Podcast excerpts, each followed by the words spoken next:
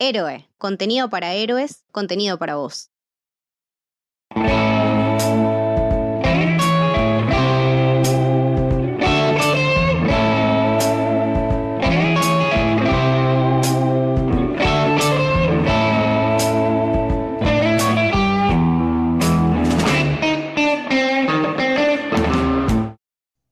Bienvenidos y bienvenidas al Camino del Héroe. Mi nombre es Lucas y estoy con Leticia. Hola, ¿cómo les va? Y también tenemos como invitada a Sole Venecio. Bienvenida. Hola, ¿cómo va? Sole estuvo haciendo el podcast de Almas de Metal eh, sobre la tercera temporada de Westworld, producción de Héroe. Es una persona que sabe mucho de series, también con, con Leti está haciendo nerdulias. Así que bueno, es en quien confiamos para hablar de Better Call Saul, que va a ser eh, un podcast un poco que nos debíamos porque es una serie que nos gusta muchísimo. Eh, creo que esta temporada fue excelente y, teníamos muchas ganas de, hablar de esto. Sí, la verdad es que a mí me pasa que cada temporada de Better Call Saul digo que es la mejor porque se va superando temporada a temporada. Eh, la anterior había sido excelente con toda la temática de Chuck y toda esa situación a la que lo termina arrojando a Jimmy barra Saúl. Y esta también fue excelente. Y aparte, en lo personal, como se empieza a acercar más a los tiempos de Breaking Bad, me parece que tiene cada vez más los condimentos que a mí me gustan porque Breaking Bad es mi serie preferida. Muy bien, muy bien. ¿A vos, Sole? Eh, si lo comparás con otras series alrededor del mundo, está claro el nivel de, de la ficción, está súper Digo, es superior a la media, eso está más que claro.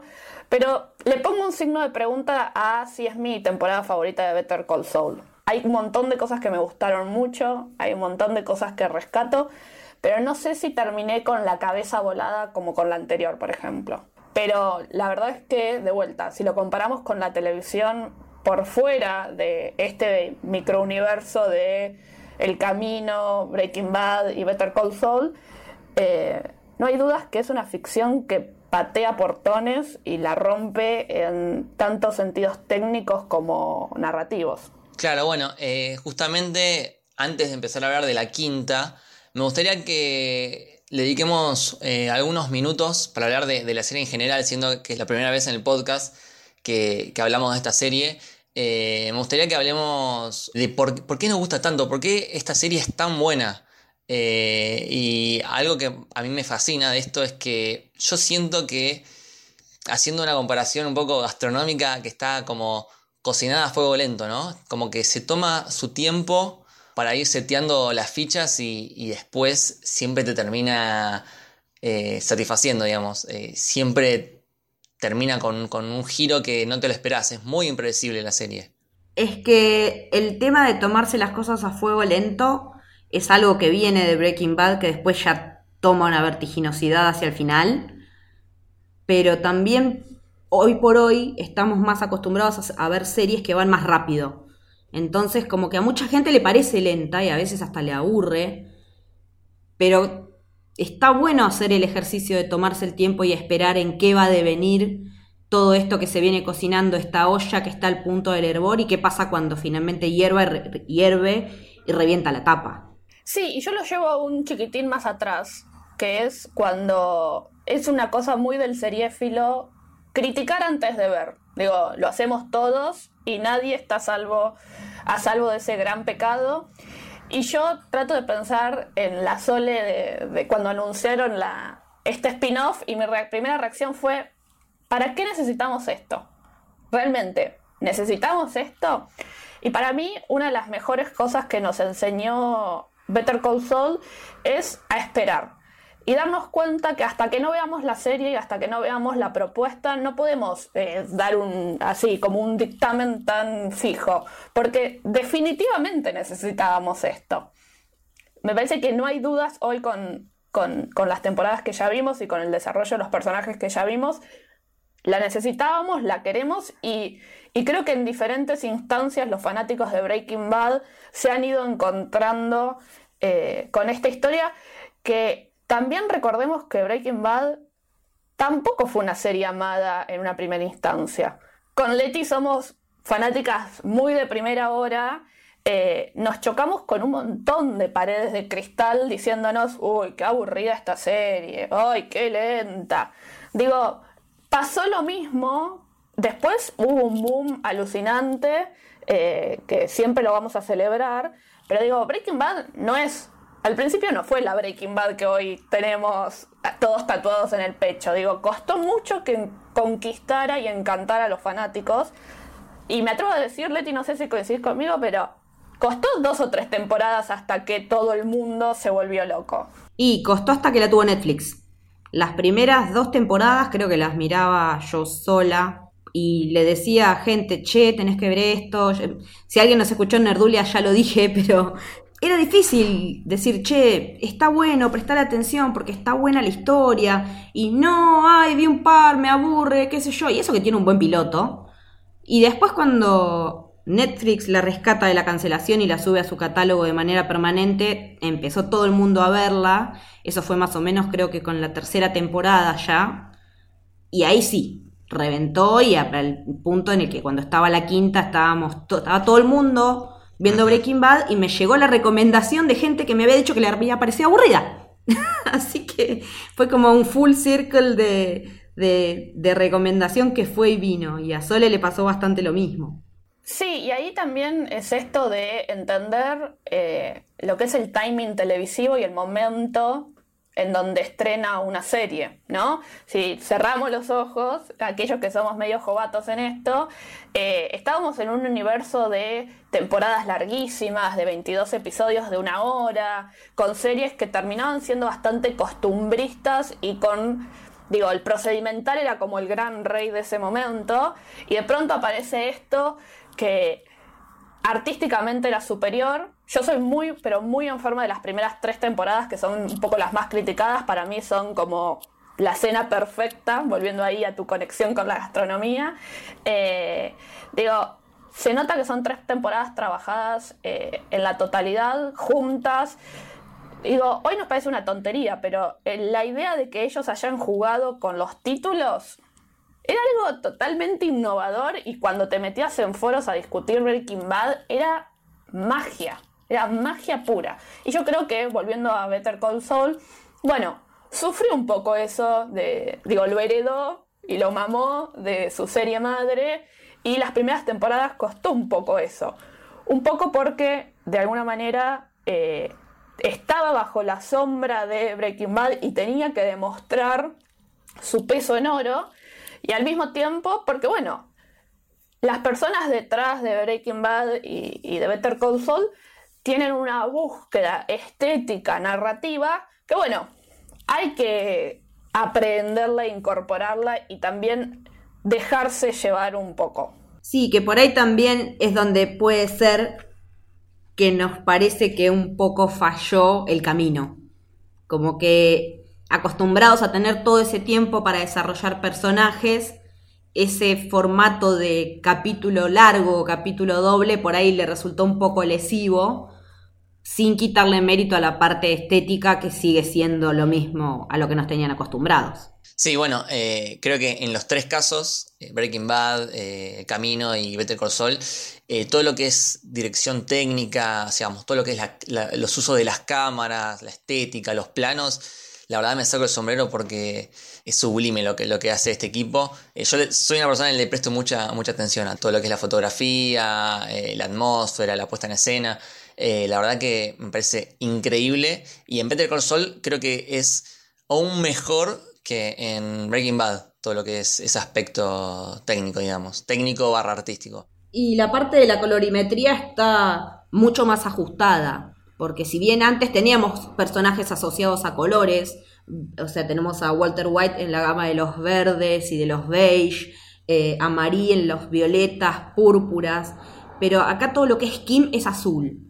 Y todo lo que rodea la casa de Kim tiene tonos en azul y todo lo que es Jimmy con ese multicolor de sus corbatas, que hace que no lo puedas encajar en también.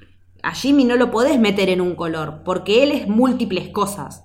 Él es multifacético. Eh, como es tan multifacético, él no tiene un color que lo defina. Entonces, tampoco tiene un nombre que lo defina, porque Jimmy es Saúl, es los dos. Y, y también ese juego está buenísimo. Y también, bueno, todo lo que es jugar con los colores de los de- del desierto, de Albuquerque, y con todas esas arenas y con esos A mí siempre me gusta el, el contraste entre el cielo bien azul, bien turquesa y la tierra casi roja, ¿no? Eh, es hermoso eso. Y cómo lo usan en los pósters muchas veces también, también está muy bueno. Eh, y bueno, todo lo que es las actuaciones también me parece increíble en Better Call Saul. Eh, la verdad es que el trabajo de Bob Odenkirk sublime, soberbio, lo que hace este tipo. Tiene que ganar 80.000 premios por lo que hace. Y no solo él, sino también eh, Kim, que se llama eh, Rhea. Rhea Seehorn. Sí, em, también, es- sobre todo en esta última temporada, Sí, esta temporada creo que fue la temporada de Kim. totalmente. Sí, y yo ahí eh, sumo un sumo un desafío que tiene Better Call que es eh, presentarte una faceta de un personaje que conoces un montón, pero una faceta que no conoces y que no te resulte tedioso, y al mismo tiempo darle el mismo valor a los personajes nuevos y que los logres conocer sin que te resulte aburrido. Digo, porque también hay una cuestión, una conexión emocional y una conexión histórica. Digo, uno tiene historia con los personajes. Y el hecho de que vos hoy quieras tanto a Kim como a Jimmy y que los dos tengan el mismo peso en la historia es, digo, a nivel guion, no solo a nivel actuación, digo, a nivel guion es, te demuestra la calidad y la altura de, de los guiones. Yo soy muy fanática de Mike, soy creo que muy enferma de él, de hecho es uno de mis personajes favoritos de, de- Breaking Bad y el video en donde el actor llora cuando matan a su personaje, eh, me largo a llorar cada vez que lo veo. Eh, y me parece que, digo, no nos podemos olvidar de él con el vuelo y el trabajo alucinante que, que tiene en Better Call Saul y que yo no sé si cuando veíamos Breaking Bad éramos conscientes del potencial que tenía como personaje. Bueno, y ya que mencionaste a nivel guion, creo que también es muy destacable Better Call Saul, porque a mí me gusta mucho la, sutileza y, y la elegancia con la que trabaja, ¿no? Eh, no es una serie que te esté explicando todo el tiempo las cosas, eh, sino que te, lo demuestra con, con ciertos actos o ciertas decisiones de los personajes. Los personajes son muy, pero muy profundos, todos tienen sus grises, y, y esto de que siempre las temporadas, como dije antes, se, se van cocinando a fuego lento, o sea, ellos tienen bien claro a dónde van, van como de a poquito poniendo las fichas y vos decís, pero esto que ves una escena y decís, ¿qué? ¿Pero esto qué me estás queriendo contar? Pero vas a ver que al final siempre tiene su, su, su payoff, digamos. Sí, y es ahí que digo, este a fuego lento no significa que no pasen cosas, sino que vos tenés que, que sumergirte en la historia y aprender e incorporar todo lo que te están contando, porque como decís vos, siempre hay un giro, siempre hay una información que vos ten- tendrías que haber guardado para entender algo futuro. Eh, es una serie compleja. Y, y digo, es una serie que requiere de vos como espectador que no seas pasivo, sino que seas un espectador activo en, la totalidad de ese término, ¿no? Analizando y pensando, pero también incorporando la información que te va dando y, y entendiendo, digo, cuál es el peso y en qué momento. Sí, porque aparte también eh, esa atención te das cuenta que, que están los detalles y al comparar con Breaking Bad, que era lo que conocíamos, por ejemplo, cuando te das cuenta que el logo de Mesa Verde no es el mismo en Better Call Saul que en Breaking Bad, que es cuando, cuando Walter White va a buscar un préstamo a Mesa Verde al banco, no es el mismo logo que estamos viendo ahora. Y el hecho de que se tomaran el tiempo para mostrarnos por qué había un problema con el logo del banco, habla muy bien de, de toda esa construcción de lo que hicieron en el pasado y hacia dónde van a futuro, que es ese pasado que ya conocemos. Que es, que es como. es lo que funciona perfecto en esta serie a nivel precuela. Y aparte porque saben que los fanáticos estamos al salto por un bizcocho para hacer relaciones de cositas, de easter eggs, de que aparezca este o fulano. Entonces todo eso está muy bien armado y requiere de esa atención que decía Sole, del espectador activo. Totalmente, totalmente. Bueno, y me gustaría que nos metamos un poco más en profundidad eh, con este debate que justo hubo durante esta temporada de, Better Call Saul porque ya hay muchos que eh, le están diciendo que Better Call Saul es mejor que Breaking Bad. hay como una especie de, de, de versus Breaking Bad Better Call Saul. Eh, y me, gustaría, me parece divertido que, lo analicemos, a ver en qué se diferencian y qué puntos tienen en común, ¿no? Yo, a, mí me cuesta mucho elegir una, porque cada una tiene sus cosas. A mí Better Call Saul lo que me está pasando es que tiene un tono diferente, ¿no? A, Breaking Bad. Breaking Bad es como más, no sé si visceral o un poco más violenta, ¿no? Eh, más allá que Better Call Saul tiene también sus algunas escenas que son violentas, eh, Breaking Bad los tenía más. Y Better Call Saul, al tener un tono más, no sé si más, más relajado, sí. Eh, yo es como que me pongo a verlo y no sé, me, me agarro una cervecita o unos maníes y, sé que la voy a pasar muy bien. Es como mi momento de relax en la semana. Tipo, me guardo Better Call Saul para, para, un momento de, pasarla muy bien. Porque aparte yo sé que esta gente, el equipo creativo, eh, estamos en buenas manos, digamos. Nunca, no recuerdo un episodio de Better Call Saul que sea malo. O sea, no tiene episodios malos. Eso es lo que me encanta, que es, es muy consistente. Y mm, después una diferencia es, bueno, Breaking Bad fue mucho más masiva, ¿no? Eh, como que explotó a nivel audiencia y a nivel redes sociales, eh, más o menos como, como lo fue Game of Thrones después. Y Breaking Bad es una de las series que yo llamo como una serie de, oficina, ¿no? Que, que, charlas en la oficina, que eh, al día siguiente del capítulo todo el mundo lo vio y, y vas charlando en el ascensor o, o cuando te vas a hacer un café, te pones a charlar a ver qué opina la gente, qué, va a pasar en el próximo y todo eso. Y con Verte con Sol todavía no, no explotó tanto. Si bien se fue sumando gente a lo largo de las temporadas, todavía no lo vio todo el mundo, por eso insistimos tanto en, tratar de recomendar eh, Vete con Sol y tratar de evangelizar para, para que más gente la vea, ¿no? Porque para mí están a la misma altura. Eh, no sé qué opinan ustedes. A mí lo que me pasa es que eh, yo estaba tan invertida en Breaking Bad y en, los personajes y en la historia, porque tampoco es lo mismo arrimarte a un tipo que tiene una enfermedad terminal y busca la manera de dejarle algo a su familia, que la de un abogado que vos ya sabés que es medio sinuoso, que viene con tramoyas medio raras. Eh, pero también ahí es donde está el, acierto de ver Call que es esto que decíamos antes, de humanizarlo a este tipo que conocíamos como un chanta. Em, pero también creo que ahora se nota que todo este mismo equipo de gente tiene todos esos años de experiencia atrás.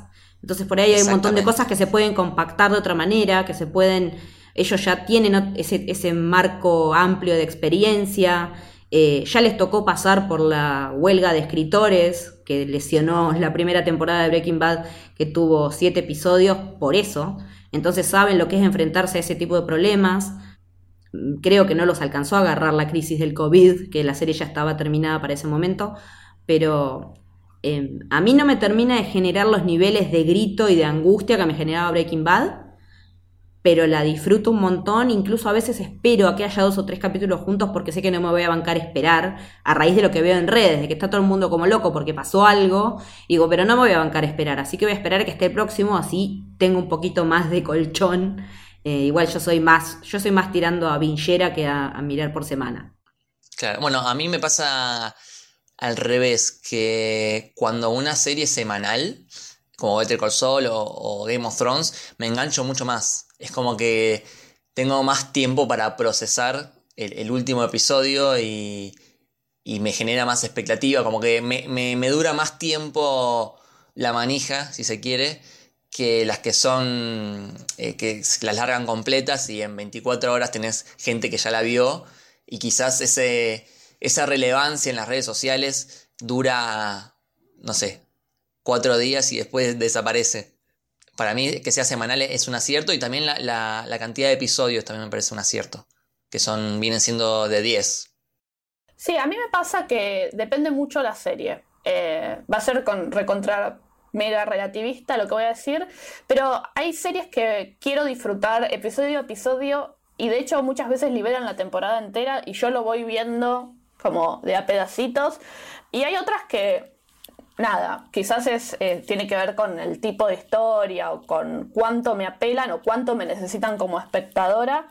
Eh, y esas por ahí las consumo todas juntas. Yo soy un poco en muchas cosas el opuesto de Leti, eh, que ella es bien de sentarse y devorarse toda una, una, temporada y yo quizás soy más del estilo de, no sé si semana a semana, pero casi diario, ¿no? De, buscar. Eh, y con Better Console estoy más cerca de vos, eh, Lucas, que es me gusta, me parece que los episodios a veces tienen una densidad eh, visual y narrativa que, un poco me agota en un buen sentido. Y que si veo demasiado juntos, siento que me estoy perdiendo algo.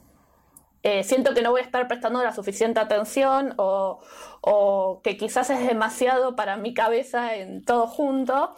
Pero yo la verdad es que definitivamente creo que eh, Better Call Saul es mejor, es superior en muchos aspectos que Breaking Bad. Y no me parece que eso signifique que Breaking Bad es peor, ¿no? Sino que me parece lo natural y lo orgánico de personas que desarrollaron todo un conocimiento y un aprendizaje sobre un mismo universo, porque seamos honestos, es retrabajar el mismo universo que construyeron. Eh, digo, uno en la vida no es lo mismo cuando tenés 20 que cuando tenés 30 y esto es básicamente lo mismo. Eh, pero no me parece que la comparativa, a mí me gusta mucho generar comparativas, pero no me parece que la comparativa de decidir que Better Call Saul es mejor o peor hable mejor o peor de Breaking Bad. De vuelta, me parece que el timing televisivo también afecta mucho. Cuando estábamos viendo Breaking Bad, uno como fanático estaba viendo cuántas series de ese nivel. Digo, uno también como espectador vio entre el cierre de Breaking Bad y el inicio o estas nuevas temporadas de Better Call Saul un montón de ficciones que eh, también te las cargas eh, simbólicamente con vos. El regreso de Twin Peaks, Legion, eh, American Gods. Digo, hay un montón de cosas que a nivel visual y narrativo realmente Fargo rompieron. Watchmen. Watchmen. Hay pero digo, eh, Chernobyl, digo, la lista es enorme. Eh, y también es, digo, vos no estás acostumbrado, vos no sos eh, un individuo que cuando ve una serie y después cuando ve la otra arranca de cero. También tenés una historia, también tenés una mochila que te hace ser más exigente. Digo, ya ciertos truquitos no te, no te terminan de funcionar y ellos tienen que ir superándose. Y voy con una cosa que es la anécdota más tonta que se me ocurre, pero con Better Call Saul también hicieron los jueguitos de los títulos y los dechabaron en el primer título. Porque hubo todo un aprendizaje de eso con Breaking Bad y otras series, ¿sí?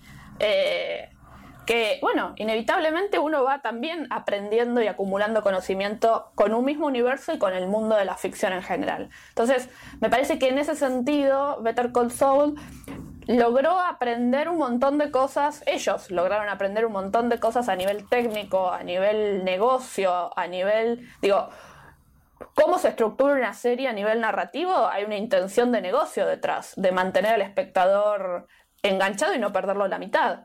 Todo eso es conocimiento que ellos han ido incorporando y que han ido aplicando y que eso hace que en muchos sentidos Better Call Saul sea una serie más robusta. Lo cual no indica que Breaking Bad no sea una serie excelente. Ahí me copa la, postura de Letty de decir, bueno, a mí emocionalmente Breaking Bad me, me generó algo que, bueno, Better Call Saul, por quien yo era en ese momento, Better Call Saul, bueno, no me rompió la cabeza tanto. No, y además también hay una diferencia entre las dos, que en su momento se hablaba un montón porque en paralelo a que terminaba Breaking Bad estaba terminando Dexter, creo que sí, no, me parece que terminaron en la misma semana, eh, y a su vez veníamos de lo que había sido unos años antes el final de Lost, y estaba el tema de tenemos definido a dónde vamos o la vamos llevando, la vamos piloteando y vemos que sale. Vince Gilligan dijo siempre que él no tenía el final definido cuando empezó a hacer Breaking Bad y que eso se fue construyendo y fue decantando a medida que los personajes fueron diciéndoles a dónde querían ir. Y en eso es distinto a ver el Cold Soul que ya tiene un destino, que ya tiene un lugar al cual, del cual partir. eh, al cual llegar. ¿Por qué? Porque sabemos que va a pasar lo de Breaking Bad. Porque inminentemente Jimmy se tenía que transformar en Saúl y Saúl tiene que llegar a ser el tipo que encontramos en Breaking Bad. Así que ya ahí tenés un punto de distancia enorme, enorme desde, desde el vamos, desde la construcción y desde cuál es tu punto final saber, y, saber si lo tenés determinado o no. En este caso es más el trayecto que el destino, me parece. Totalmente, totalmente. Y estoy muy de acuerdo con, lo que dijeron ustedes de que se nota mucho la evolución del equipo, porque si bien es la quinta temporada de, de Better Call Saul, para el equipo de Vince Gilligan es la décima temporada, por así decirlo. Eh, entonces se nota, para, para, yo lo noto muchísimo, eh, ese crecimiento y esa evolución que, que hubo. Y mmm, ya para ir cerrando esta, esta sección, esta comparación, estuve viendo muchos análisis y eh, está bueno poner, eh, confrontar la, figura de Walter con, con, la de Jimmy y la de Skyler con la de Kim, ¿no? Porque son muy, muy diferentes cada par, porque Walter White es un tipo que si bien va ascendiendo en lo, en lo que es poder, va cayendo, va en caída completa en lo que es eh, moral. Y, y Jimmy tiene un camino mucho más complejo, ¿no? Es como que hay momentos en que vos parecís, bueno, este está, está mejorando eh, moralmente y después de vuelta vuelve a caer y después de vuelta mejora. Eh, es un camino totalmente diferente y a la vez también creo que la diferencia entre ellos dos es que siento que Jimmy tiene un límite. Cuando se está por ir a la mierda, como que vuelve o, tiene a, Kim que, que, lo hace volver y Walter no, Walter se iba a la mierda posta y la de Who Knocks y todo eso.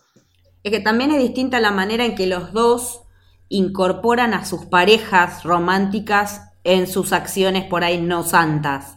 Eh, a Walter White no le quedó otra, porque ya tenía todo en banda y así tuvo que decirle a Skyler que le había estado mintiendo, eh, ella descubre todo esto de una manera espantosa, mientras que Kim es una mina que está pispeando, que se va dando cuenta y que lo encara y le dice, y que realmente después eh, se prometen ese, esa cosa de decir, bueno, seamos honestos, eh, digamos no todo lo que nos tenemos que decir. Entonces también ahí es, está, es, es, es compleja la, la, relación de ambos pares desde lugares completamente diferentes en el conocimiento que tienen de la actividad del otro. También es cierto que un personaje eh, como Sky en la televisión actual no sobreviviría. Digo, ya había sido, había sido muy odiada en su momento, yo creo que injustamente. Eh, pero hoy en la televisión actual un personaje como ella no podría existir. Eh, y de hecho me parece que el paralelismo con Ozark, Ozark de Netflix es perfecto. Digo, fíjense cómo, digamos, no nos encontramos en una construcción de personaje tan diferente, pero que la mujer de él toma un rol totalmente distinto. Hoy en la televisión no podría sobrevivir un personaje así y creo que ahí también es el, lo interesante de toda la construcción de Kim y también que eh, esto que decís de, la brújula moral, él hasta en Breaking Bad tenía límites. Digo, él nunca fue, él fue siempre un chanta, siempre fue como esta cosa medio canchera de tratar de sacar provecho, pero al mismo tiempo, digo, él en Breaking Bad también tenía ciertas reglas, ciertas cuestiones de, no, bueno, hasta acá no. Eh, y simplemente lo que estamos viendo es cómo esas reglas se construyeron y cómo esas cuestiones, digo, cómo es que eh, llega él hasta ahí, que digo, va a ser la gran pregunta, ¿no? Porque si bien vemos algunos, algunas cositas, todavía no sabemos bien qué es lo que termina pasando con hoy su universo. Eh, pero la verdad es que me parece que vuelvo a algo que dije hace un rato, que es uno de los grandes valores de Better Call Saul es cómo pone a todos sus jugadores sobre la mesa y en el mismo nivel. Entonces, en ese sentido, bueno, tenemos personajes que, como decís vos, eh, tienen muchas capas y es lo que los hace interesantes. Y con respecto, con respecto a lo que vos decías, Sole, de si hoy la tele no se bancaría una Skyler, me parece que estamos en un, en un momento tan distinto en el que tenemos una Killing Eve, tenemos Fleabag, mismo Westworld, en, los, en las cuales las protagonistas femeninas estamos viendo sus costados oscuros, sus costados de patinada, eh, sus costados de mentira, agresivos, eh, estamos posicionados en otro rol de la mujer completamente distintos al que estábamos allá en el 2007-2008. Y también es distinto qué pasa cuando criticas a un personaje femenino de una, de una ficción, el rebote que tiene en redes y todo lo que se pone en juego a raíz de ese cambio en, el, contexto social, cultural que, que fue avanzando junto con la televisión. Y ya pasando a específicamente la quinta temporada, que es la que tenemos más fresca y es la última que salió, eh, me gustaría que eh, debatamos esto que había planteado al principio de si es o no la mejor. En mi caso específico, si bien me cuesta mucho porque siento que todas las temporadas son muy buenas y como dije antes, eh, es muy consistente, o sea, no tiene temporadas malas. Esta quinta la verdad que no te sabría explicar por qué, pero me, encantó y creo que la que más disfruté eh, hasta ahora. Por eso para mí es la mejor. Pero e, es, verdad que es, toda la serie es, muy buena. No sé qué piensan ustedes. Em, yo como les decía, siento que desde mi perspectiva súper personal no, no estoy tan cerca de sentir que es la mejor.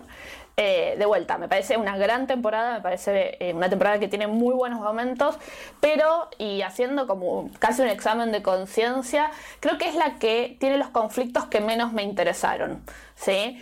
Eh, para mí hubo un pico súper, súper, súper alto en todo lo que era Jimmy conflicto con su hermano, y creo que emocionalmente eso a la hora de mirar la serie me dejó una marca como muy fuerte, y ahora eh, siento que el conflicto de Jimmy de esta temporada fue bastante chiquito, ¿sí?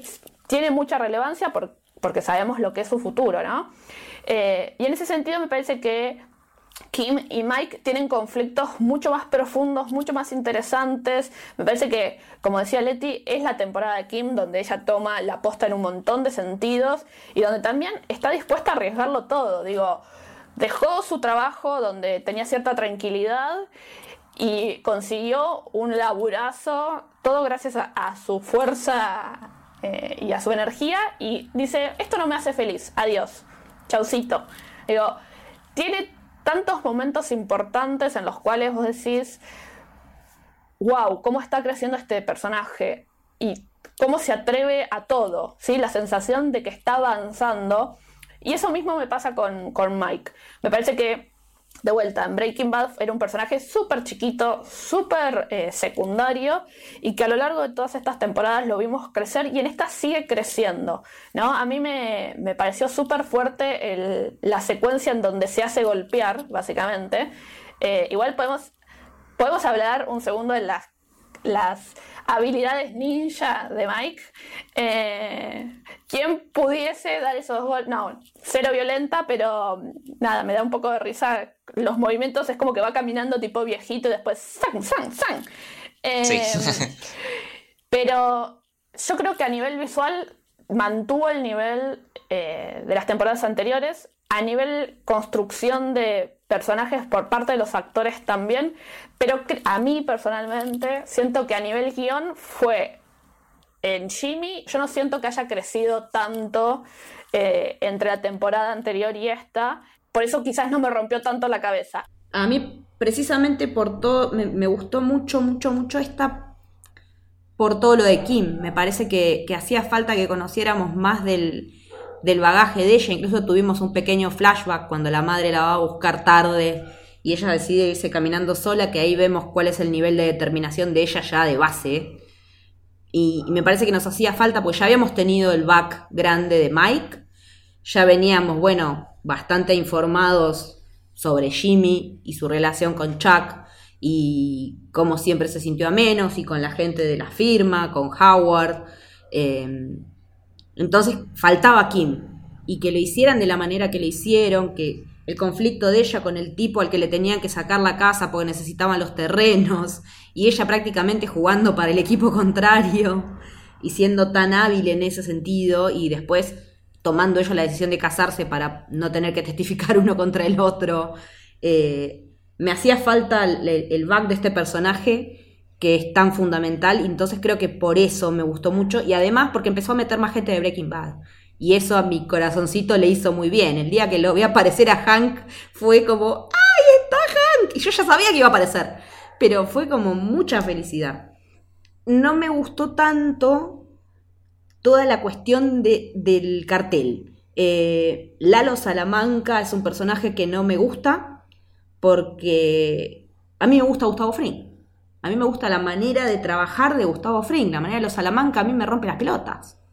Eh, y, y, para loco de mierda ya teníamos a Tuco. Entonces tener otro Salamanca, Chapita, por ahí un poquito más frío, pero que no duda en hacer lo que tenga que hacer, como mandar al tipo a buscar los 7 millones de dólares al desierto.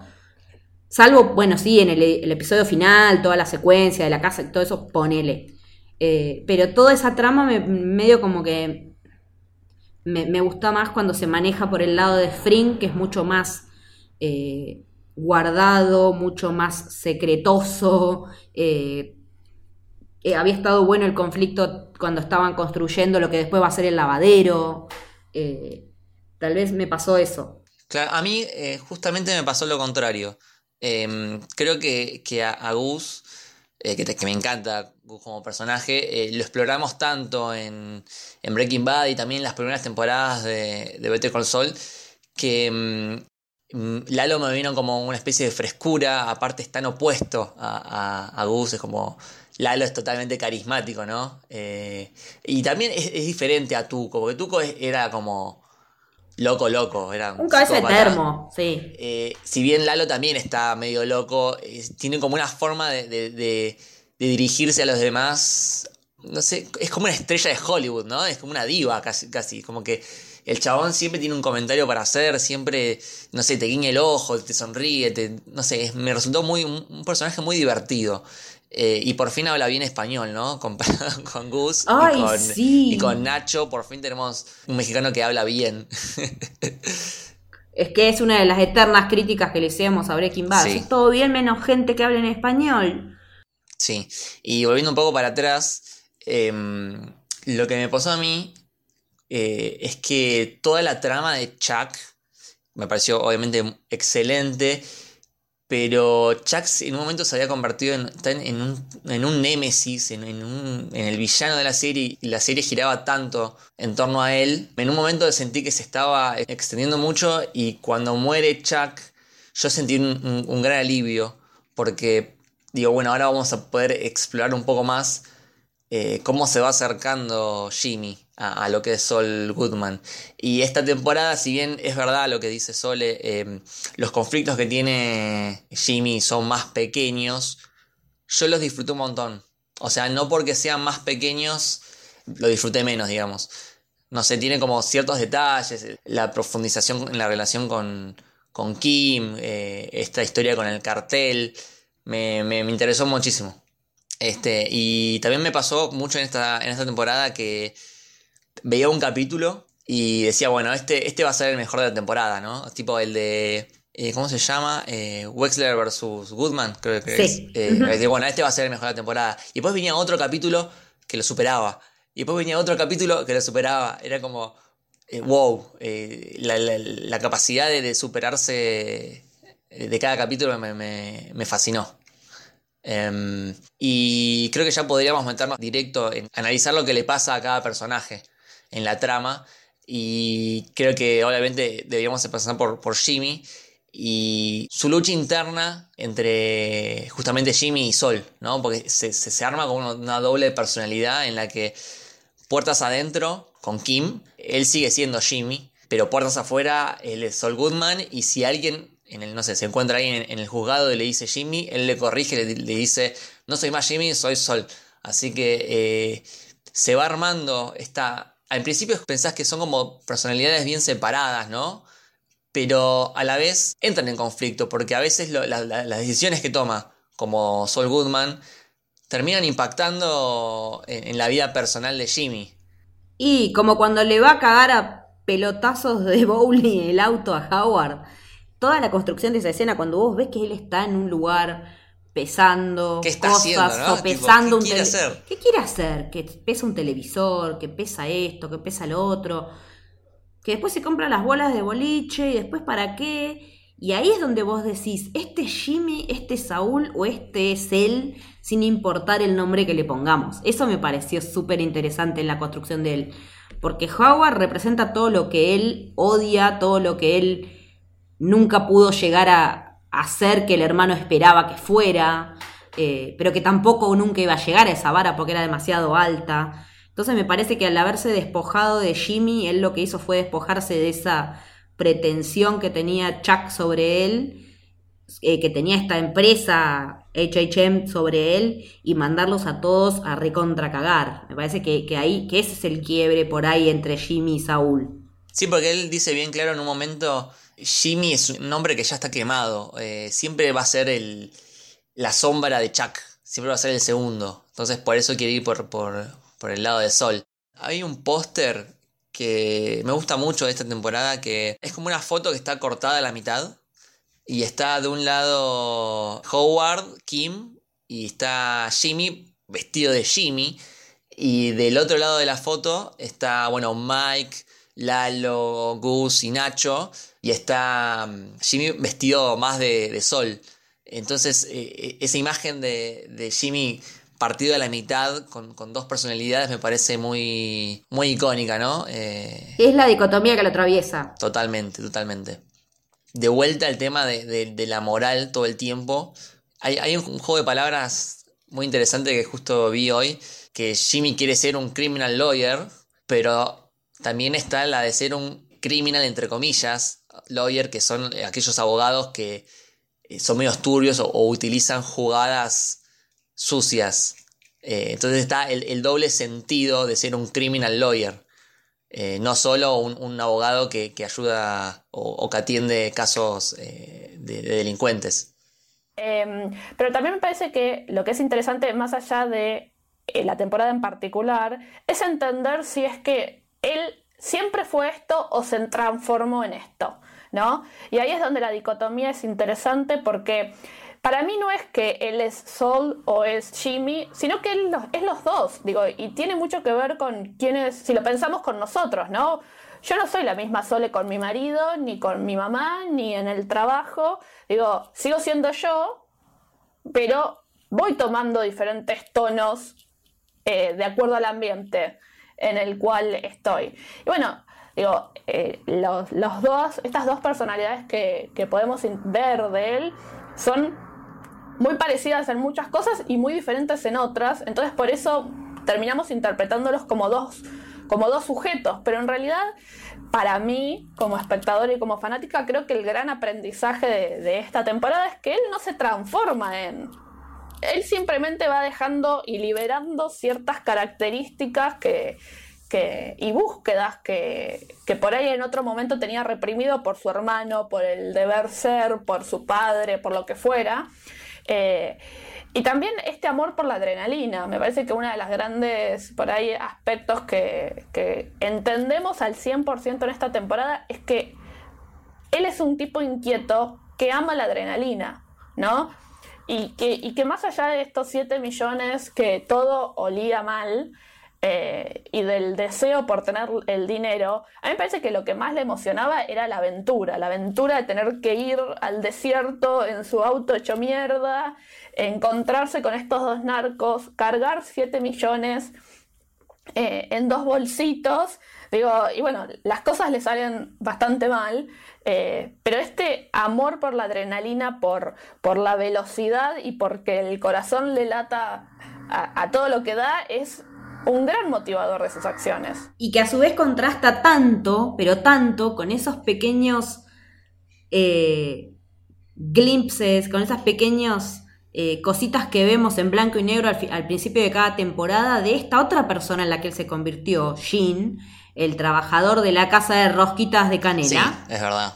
Que todo lo contrario, que lo único que quiere es estar tranquilo y que en pos de estar tranquilo se la pasa mirando por arriba del hombro, se la pasa viendo si alguien lo reconoce, que es lo que le termina pasando, como que, ok, toda esa adrenalina que decía Sole, que, de la que él es fan, en esos momentos que ya son el post, que son el más adelante, y que al revés que siempre el futuro es en blanco y negro en vez de ser el recuerdo, eh, como que ahí ya está cansado, ya no quiere saber más nada con nada. Ya sabe que ese mundo no tiene más nada para darle, o por lo menos no tiene ganas de seguir explorándolo y por eso es que llama. eso, tiene miedo y por eso llama a ver si puede relocarse Está cagado de totalmente. nuevo sí, sí, sí. con este tipo que los escondía y después decide que no. Eh, como que, que sigue, después incluso de Breaking Bad, él sigue fragmentándose, se vuelve a convertir en otra persona que no sabemos cuánto valora o, o- o en, qué, en qué lugar de su psiquis tiene todo lo anterior, ya sea esto que vemos en Better Call Saul o lo que vimos después en, en Breaking Bad. Totalmente. Es que creo que en la próxima temporada lo más interesante no va a ser cómo conecta Better Call Saul con Breaking Bad, porque eso más o menos ya Nos lo vemos venir. Lo sabemos cómo termina, pero creo que lo interesante va a ser cómo conecta Better Call Saul con lo que viene después de Breaking Bad. Eh, eso va a ser interesante porque yo la verdad que todas esta- estas secuencias en blanco y negro para mí son un misterio, tipo, no... A veces que no entiendo nada, tipo, ¿qué, qué está pasando acá? Eh, entonces creo que ese es el verdadero interrogante. ¿Cómo llega ahí? ¿Dónde está Kim? ¿Dónde está Kim en esa, en esa escena? En la escena de blanco y negro de la temporada 4, que él está encerrado en un lugar y que está ahí como queriendo ver si unas cámaras de seguridad lo toman o no, esa fue como súper confusa. Me acuerdo que la vi y dije, ¿qué tiene que ver esto con nada? Y, y después, cuando ves la de este año, tiene otra vez algo de sentido. Es como que están contando, en esa, ahí están contando una historia por partes con esos chiquititos una vez por temporada y que habría que ver una vez que esté terminada en la sexta si hacemos un montaje de todos esos pedacitos blanco y negro que nos da. Sí.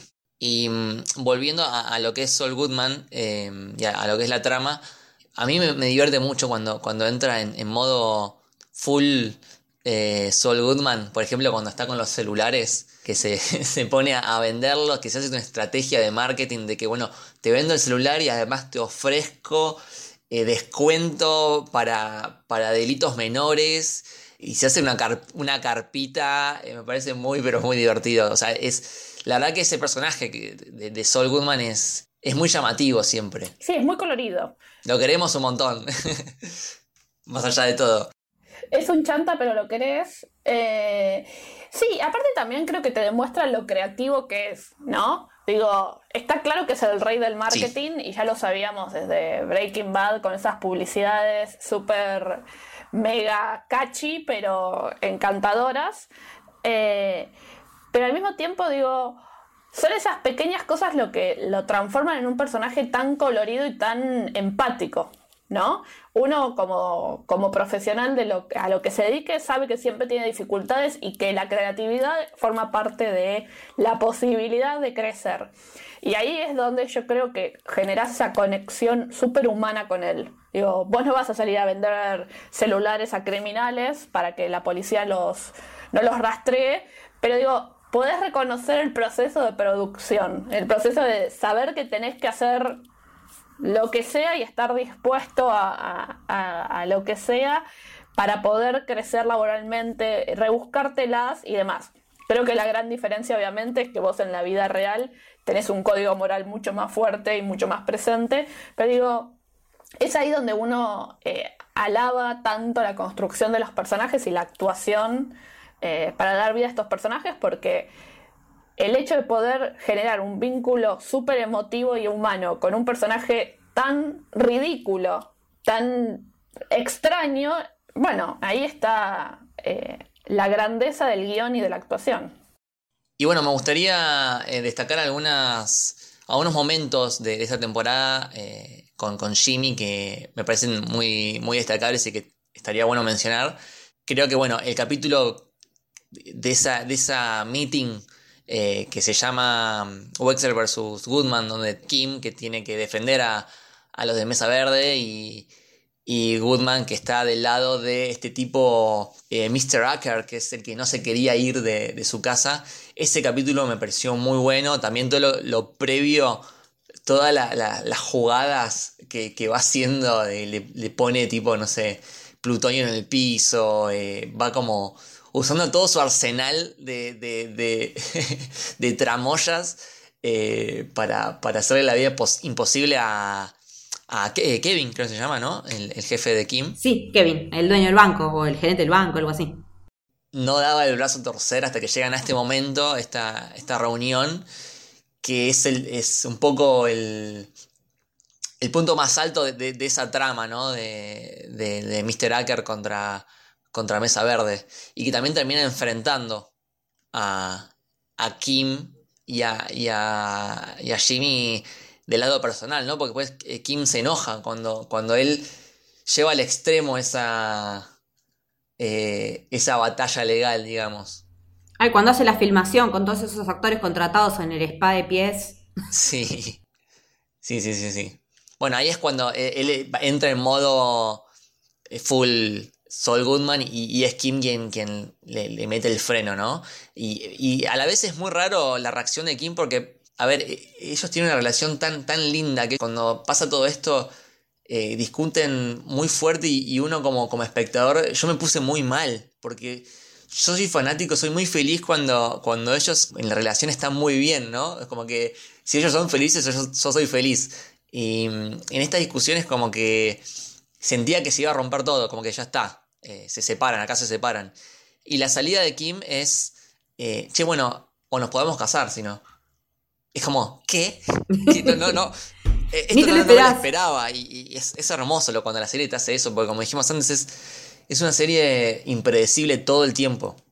A mí lo que me gustó mucho de ese episodio es cuando se ponen a revolear las botellas, que ella decida después ir a juntarlas y que a él no le importe un carajo que estén todos esos vidrios ahí, habla mucho de cuán diferentes son de base también. Sí, pero a la vez ellos tienen una relación, más allá de lo romántico, son son compañeros, son amigos, tienen una relación de apoyo, porque ella tuvo un día de mierda y están tomando una cervecita en el balcón y a ella se le ocurre eh, tirar, arrojar eh, esta botella a la calle y, Jimmy, en vez de decirle no, che, ¿qué haces?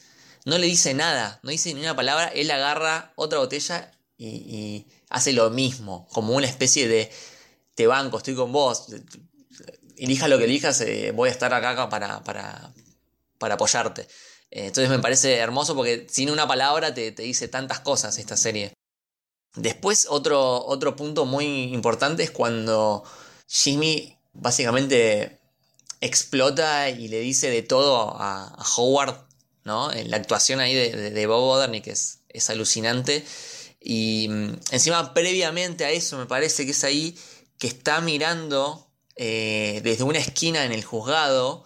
Eh, seguramente se acuerdan, es, un plano en el que está la cara de, Jimmy, la mitad, y la otra mitad es como un espejo. Es un plano hermoso que también habla de la dualidad del personaje. Y después le aparece Howard y siempre con, las chicanas, siempre Howard muy, muy condescendiente, muy pretencioso y, muy falso. Muy falso. Eh, y Jimmy le dice de todo.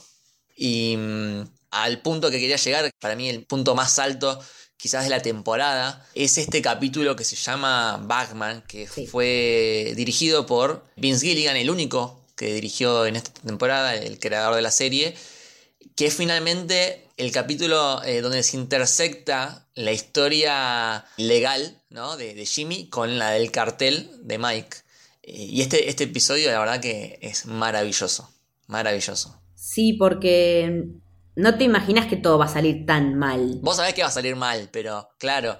Sabés que va a salir mal, pero no tan mal. No, eh, o sea, me hizo acordar mucho a la escena en la que em, le pegan el tiro a, Hank en Breaking Bad, que fue en la que matan a Gomi en toda esa, esa pelea también en el desierto entre autos y qué sé yo.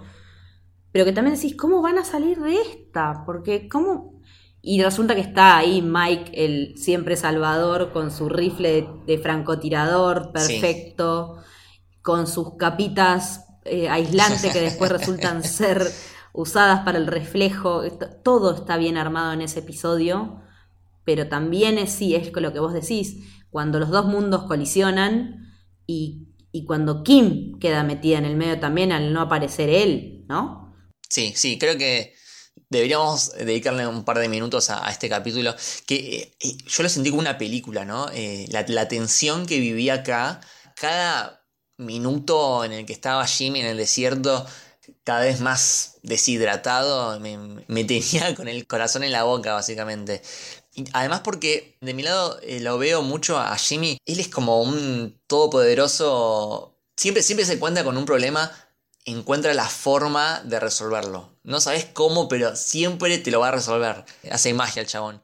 Y acá está totalmente lo contrario, está totalmente vulnerable. De hecho, sin, sin Mike no sobrevivía. Y también hay muchos juegos con Breaking Bad. Por ejemplo, una de las comparaciones es con ese capítulo de Breaking Bad en que se queda Walter y Jesse en el desierto, ¿no? Con el, en la casa rodante. Sí, que después pasa lo del pantalón, que era el pantalón del primer capítulo. Mm. Sí. A mí lo que más me gusta de este episodio o, de este conflicto o situación es el después. Eh, verlos a ellos vestidos y obviamente relacionarlo con Pulp Fiction eh, me pareció como un mimo sí. muy hermoso. Eh, pero al mismo tiempo me encantó como el encuentro con, con Kim.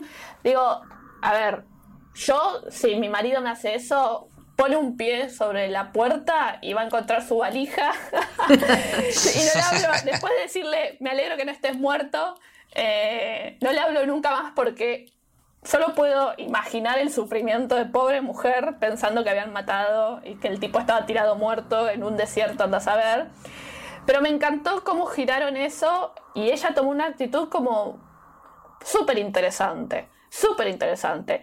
Y después esa secuencia de ellos tres en el living disparándose con palabras, no sé, yo estuve sentada al borde de la silla todo el tiempo, me pareció a nivel guion y a nivel dirección de arte espectacular. Entonces, digo, es una secuencia que se cocina gracias a todo este recorrido en el, en el desierto eh, y ahí te demuestran lo bien que saben manejar la tensión de una manera eh, súper austera, porque si vos te pones a analizar el, segundo a segundo en esa secuencia, casi que lo único que encontrás son planos y contraplanos. Y aún así logran, por lo menos a mí, yo estaba como, ¿qué va a pasar? ¿Qué va a pasar? ¿Qué va a pasar? Eh, y me pareció realmente, eh, pero excelente cómo, cómo lo resolvieron. Sí, porque también ahí es el punto de quiebre para ella. Ella después de esa de esa situación de tensiones donde decide qué va a hacer de su vida profesional también. Voy a vivir corriendo, voy a vivir haciendo cosas que no me hacen, que no me gratifican. Entonces, ¿qué? Directamente va y renuncia y se va a dedicar a trabajar los casos de la gente que nadie quiere trabajar. Entonces, eh, eh, es un punto de inflexión fuerte para ella todo lo que deriva de la situación en el desierto como que e, esa situación dispara un montón de otras cosas a posteriori, no solo en el cartel, sino en la relación de pareja de ellos y en ella como persona también, en su mundo interior. Eh, creo que, la amplitud de todo lo que genera ese, ese episodio, la, todo la caja de resonancia es enorme. Y creo que también su importancia reside más, como decía, en todo lo que pasa después que en la belleza visual, en el estar pegado a la silla para ver qué más les puede pasar a este tipo. Em, y me, gustan los detalles, como por ejemplo, eh, cuando mm, tiran el auto, em, Mike se queda con la tapita del, del combustible, ¿no? Porque de vuelta eh, eh, es de la forma en que lo tiene Gus de, ir eh, porque tiene un, GPS ahí. Mm. Eh, y la mantita, la manta metálica, la manta espacial, eh, que es la que usaba tanto el hermano cuando Mike le da a Jimmy para que la use, Jimmy totalmente no, porque de vuelta le, recordaba al hermano y, no quería eh, ponérselo. Tal cual, yo pensé lo mismo, pensé que no, no la quería por el recuerdo de Chuck. Total. y para ir terminando con, Jimmy, hay algo que me, resulta muy interesante y todavía lo estoy lo estoy procesando en la cabeza a ver qué significa, ¿no? Eh, pero hay, hay, una constante en esta temporada con, con el helado de menta con chispitas de chocolate. ¿No? En el primer episodio, Jimmy le ofrece a Kim el, helado de menta. Y Kim le dice que no y eh, al final lo termina comiendo solo Jimmy. Capítulos más tarde es cuando Nacho se acerca a Jimmy en la calle, que Jimmy estaba comiendo un cucurucho, de, también de menta con chipita de chocolate, y Nacho se lo hace tirar, ¿no? Tipo, bueno, no puedes entrar en, el auto con eso. Y queda en la calle. Lo primero que vemos en el siguiente episodio es una secuencia con macrofotografía de, las hormigas comiendo ese, ese helado, pero zarpadísimo. Eh, me, me, encantó todo, toda esa, esa secuencia es, es zarpada. Y, y aparte después cuando vuelve Jimmy y las ve a las hormigas, o sea, eh, tiene una reacción. Y después en el último capítulo eh, es al revés. Kim está sirviendo el helado y eh, le ofrece a, a, Jimmy el helado de menta. Y Jimmy le dice, ¿sabes qué? El de menta no me lo des. Entonces es como que, bueno, ¿qué, qué es esto? ¿Qué representa este, este, helado de menta? Es como, es la inocencia que, que la tiene que perder Jimmy cuando se sube al auto de Nacho y, y digamos, deja atrás una parte de él. ¿Qué, ¿Qué, es lo que significa esto? No lo había pensado, está buenísimo. Sí, yo ahí, de hecho, es muy tonto esto, pero yo cuando estoy mirando una serie que a nivel visual me, me impacta tanto, la miro una vez y al toque la miro otra vez y voy haciendo capturas, así mi, mi computadora es un mundo de capturas inútiles. same igual, ¿eh? Same. Debería hacer algo como vos, de aprovecharlas, pero eh, la mía sigue siendo una, una infinidad de capturas eh, totalmente inútiles eh, y tengo la captura del momento exacto en donde el helado se cae. Y me parecía que era tan perfecta a nivel geométrico esa, esa secuencia. Me da mucha curiosidad entender cuántas veces lo hicieron, pero... Y me hizo recordar mucho a ese momento en el cual Walter White se, se saca el, el, el, reloj, ¿sí? que en realidad había sido una, una búsqueda de tratar de solucionar un error de filmación previo en donde digamos, de continuidad, en donde Walter White no estaba con el reloj, entonces había que resolverlo. Eh, pero ellos siempre trabajan mucho con esta cuestión del elemento cotidiano para darle un significado y un trabajo como mucho más profundo. Y yo coincido 100% que esto tiene que ver con... No sé si, no sé si eh, la palabra que yo usaría es inocencia, eh, pero hay una cuestión de definitivamente de quiebre. Digo, cuando uno piensa en la, en la, en, en la acción de disfrutar un helado y de disfrutar un cucurucho, definitivamente esta cuestión de, de infantilismo, de no conciencia, eh, y me parece que esas cosas remiten mucho en el personaje de Jimmy, en donde no es realmente consciente de las consecuencias de las cosas en las cuales se mete. Digo, y en este episodio es el primero, por lo menos, que yo veo que tiene miedo a la muerte. Sí, que tu vida se puede derretir como un helado. Sí, sí, sí, sí. Y de hecho al final, eh, cuando eh, Kim le, le, le, empieza a, a, mencionar esta idea de arruinarle la vida a Howard, eh, Kim está como muy metida en eso y, y es Jimmy quien le dice, no, che, pará un poco, se lo merece esto, ¿estás segura que, que hay que hacer esto? Y, y, hay como que un cambio de roles ahí. Entonces quizás este cambio de roles que hay con, con el helado, que uno no lo acepta y el otro sí, y después el otro no, eh, quizás Jimmy no aceptando que le pongan el, el, helado es también un cambio en la personalidad de él, ¿no? Como que poner un freno a, a todo esto porque justamente lo que le pasó en el desierto lo dejó traumado, o sea, lo, lo, quebró totalmente. Pero bueno, es, es, es, muy lindo analizar esas cosas. Eh, me gustaría que pasemos a, otro personaje muy importante en, este, en, esta temporada, que es Kim, que bien podría llamarse Bete Call Kim, porque la verdad que también es muy, muy profundo el desarrollo de este personaje. Todos lo, lo, los grises por lo que va pasando, porque Kim, si bien eh, tiene un código moral muy, muy superior a Jimmy, tiene sus cositas, como que también le gusta un poco eso de, timar a la gente o no sé, el, el, el, adrenalina que decía Sole. Sí, a mí me parece que le gusta hasta que no se transforma en norma en su vida.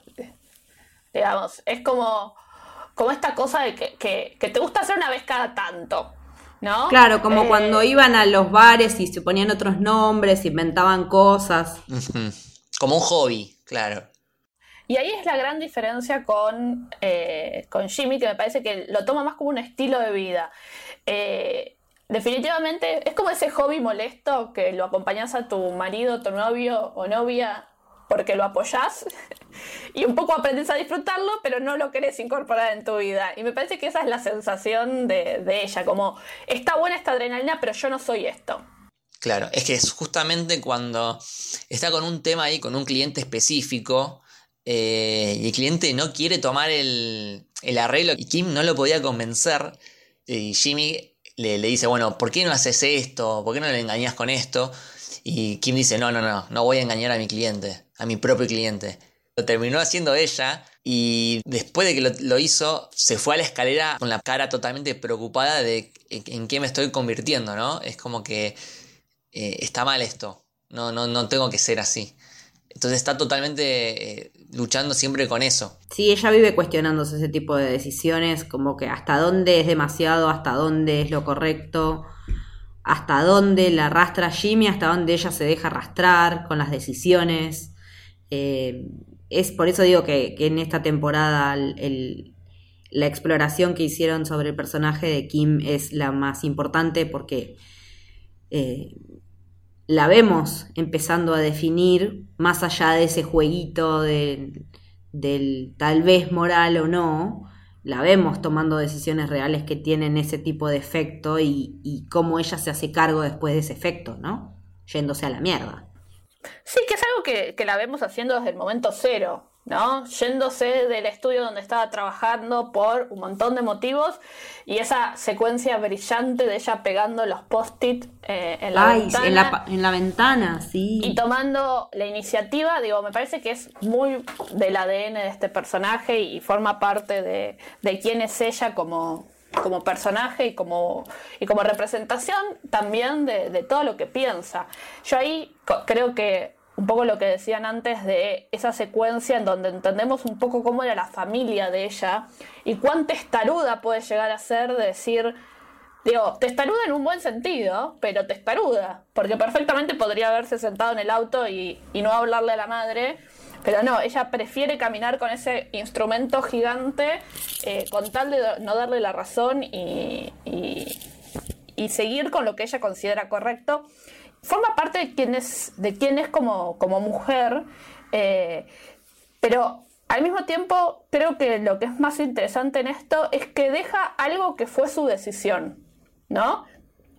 Este, este cliente gigante que consiguió ella gracias a su esfuerzo y que luchó mucho para conseguirlo, digo, no le fue fácil conseguirlo, se dio cuenta que no le terminaba de convencer y no dudó, tuvo como un momento de reflexión, pero no dudó en hacer lo que ella consideraba correcto.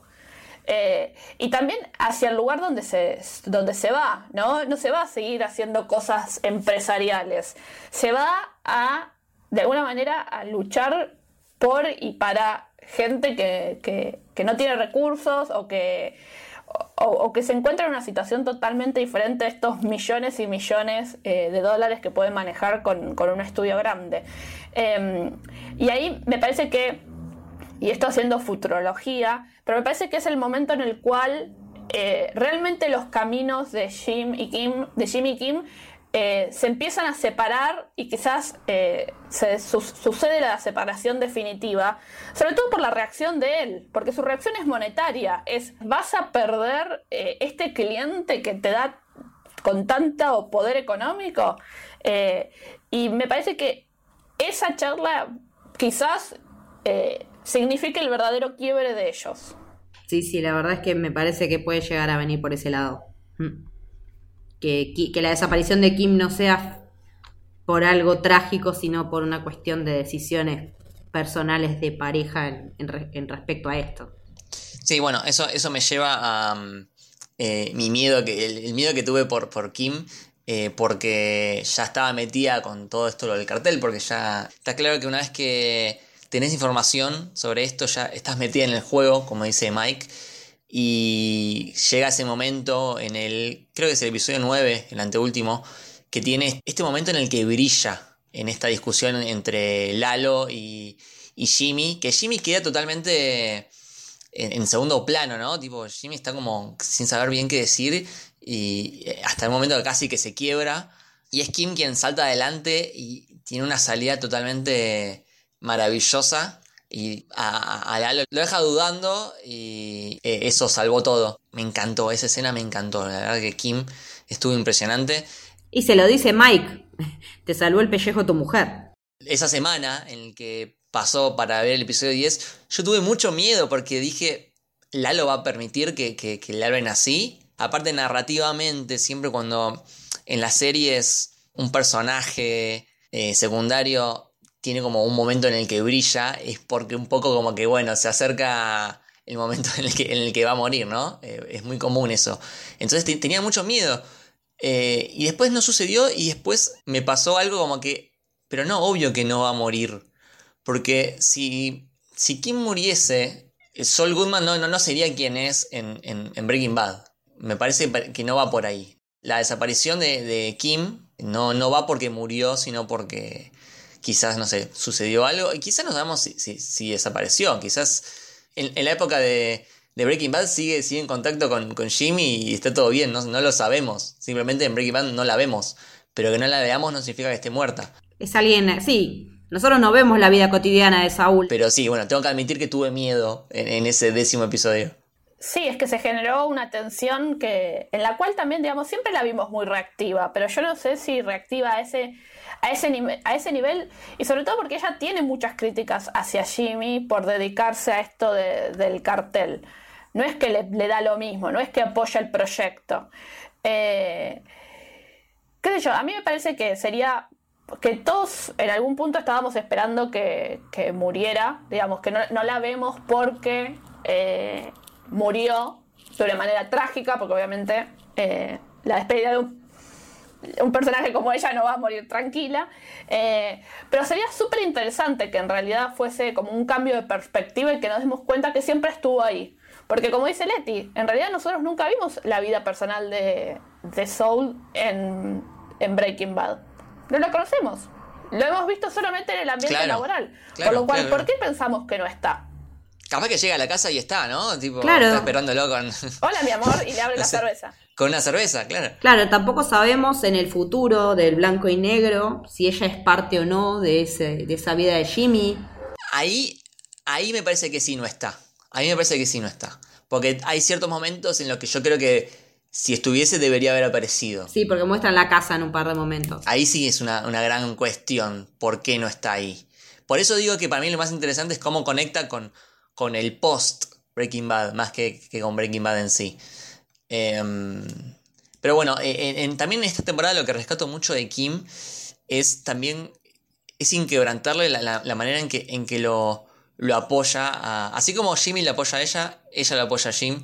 Y mm, todo el tiempo hay un cuestionamiento, ¿no? de por ejemplo, Howard le dice, bien claro, ¿qué haces con él? Vos sos mucho mejor, vos te mereces algo mucho mejor. Y ella se le ríe en la cara, como diciendo, ah, eso era lo que me tenías que decir. Ah, una boludez. No, bueno. entonces es como que, a pesar de todo, ella lo sigue eligiendo y, lo conecto con el pasado. Digamos, ella fue muy dura con, su madre eh, en esa escena que vemos. Y no lo es con Jimmy.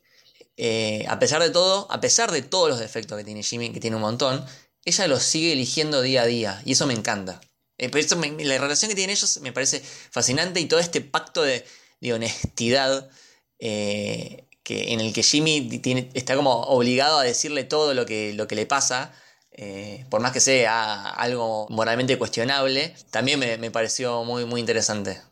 Em, y después está, bueno, toda la otra trama eh, vamos ya pasando a la parte del cartel, que tenemos esta triada entre Gus, Lalo y Nacho en el medio, que quizás la parte de Nacho quizás es la que menos interesante me, pareció. Sí, fue bastante. Eh, ese intermedio, en ese lugar intermedio en el que está Nacho no, no estuvo interesante, creo, esta temporada.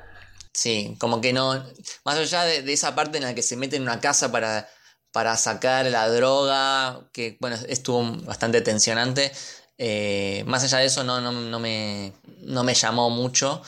Eh, la parte de Gus tampoco me llamó mucho. Creo que para mí, en, lo personal, el, que brilla es Lalo en esta temporada. Eh, porque más allá de, que se hace gracioso todo el tiempo, es un tipo inteligente. y es el que se da cuenta, che, pero el auto está acá, ¿qué onda? Todo el tiempo está paranoico y que en el último episodio tuvo también un cambio bastante importante, Porque en el momento en el que, no me acuerdo quién de ellos es que le dice, bueno, eh, tu problema es que no confías en nadie, meté las, co- las cosas en caimán y dejate de joder. Kim le dice todo eso, ¿no? Sí. Y que él decide irse después de toda esa paranoia y qué sé yo. Decide confiar en Nacho, justo que es en el que no tiene que confiar. Le abre la puerta de su casa y le cagan a tiros Es a verdad, todo el es verdad, mundo. sí. Toda esa escena es muy, muy buena. Es muy buena porque aparte el chabón, cuando se mete en ese, esa, en ese pasadizo, podía haberse escapado. Y en vez de escaparse, se mete de vuelta en la casa para cagar a tiros al resto. Encima es el único que queda vivo. El, el final de la temporada es el chabón eh, caminando hacia la cámara a lo Terminator. Y con una cara de, de me voy a vengar de todo que eh, da miedo. Sí, que es lo que le firma la sentencia de muerte a Nacho en la temporada que viene. Y Nacho me parece que es uno de los candidatos, Sí. ¿no? Para el Necroprode. Creo que lo que me interesa mucho de este personaje es el mix de, de humores que maneja eh, y que de vuelta tenés esa combinación medio loca que parece que no, que no piensa nada, pero que al contrario es súper estratega eh, y tiene como sus objetivos muy claros. Y al mismo tiempo, cuando llegamos a la casa, también vemos un costado que ni locos eh, nos imaginamos. Toda la conversación sobre no duermo me pareció espectacular. Digo, podían ser dos personas eh, fumándose un pucho, hablando de eh, coronavirus, y en realidad tiene toda una cuestión como súper profunda en, en tanto personaje y en tanto también las decisiones que después se terminan desarrollando, ¿no? Y de vuelta, cuando, cuando este equipo técnico nos quiere dar una buena escena de acción, no nos da una buena escena de acción, nos da una excelente. Eh, y ahí está esa adrenalina y esa sangre que, que vos un poco hablabas al principio que quizás Better Call Saul no tiene tanto. Eh, y está ahí y te la da cuando, cuando es necesario dártela. Sí, es verdad, totalmente cierto. Bueno, eh, entonces me parece que ya podemos ir cerrando, ¿les parece? Me gustó mucho el, el análisis que hicimos y tenía muchísimas ganas de hablar de, de esta serie. Eh, que la, la veníamos militando, ¿no? Para que todo el mundo la vea desde, desde hace años. Eh, así que por favor ustedes también, los oyentes, también traten de, de- de evangelizar. Y, y así, esta serie que es tan buena, tan, tan buena calidad, eh, yo me, me encantaría que, que más gente la vea. Sí, porque está bueno tener más gente con la, quien, con la cual charlar de las cosas. Totalmente. Así que bueno, eh, Sole, ¿dónde te podemos seguir? Bueno, me encuentran en todas las redes sociales como arroba solevenecio. Perfecto. Bueno, muchas gracias por haberte sumado a este, a este análisis. No, gracias a ustedes por invitarme. Eh, Leti, ¿a vos dónde te seguimos? Me encuentran tanto en Instagram como en Twitter como Leticia-Haller, porque siempre soy fan de Legión. Y a Camino del Héroe, ¿dónde lo encontramos, Lucas? Lo encontramos en arroba camino héroe en Twitter y arroba camino del héroe en Instagram. Y a la productora, Leti. A la productora la pueden seguir también en Twitter y en Instagram como arroba soshéroe. Perfectísimo. Esto fue el camino del héroe. Espero que les haya gustado. Chau.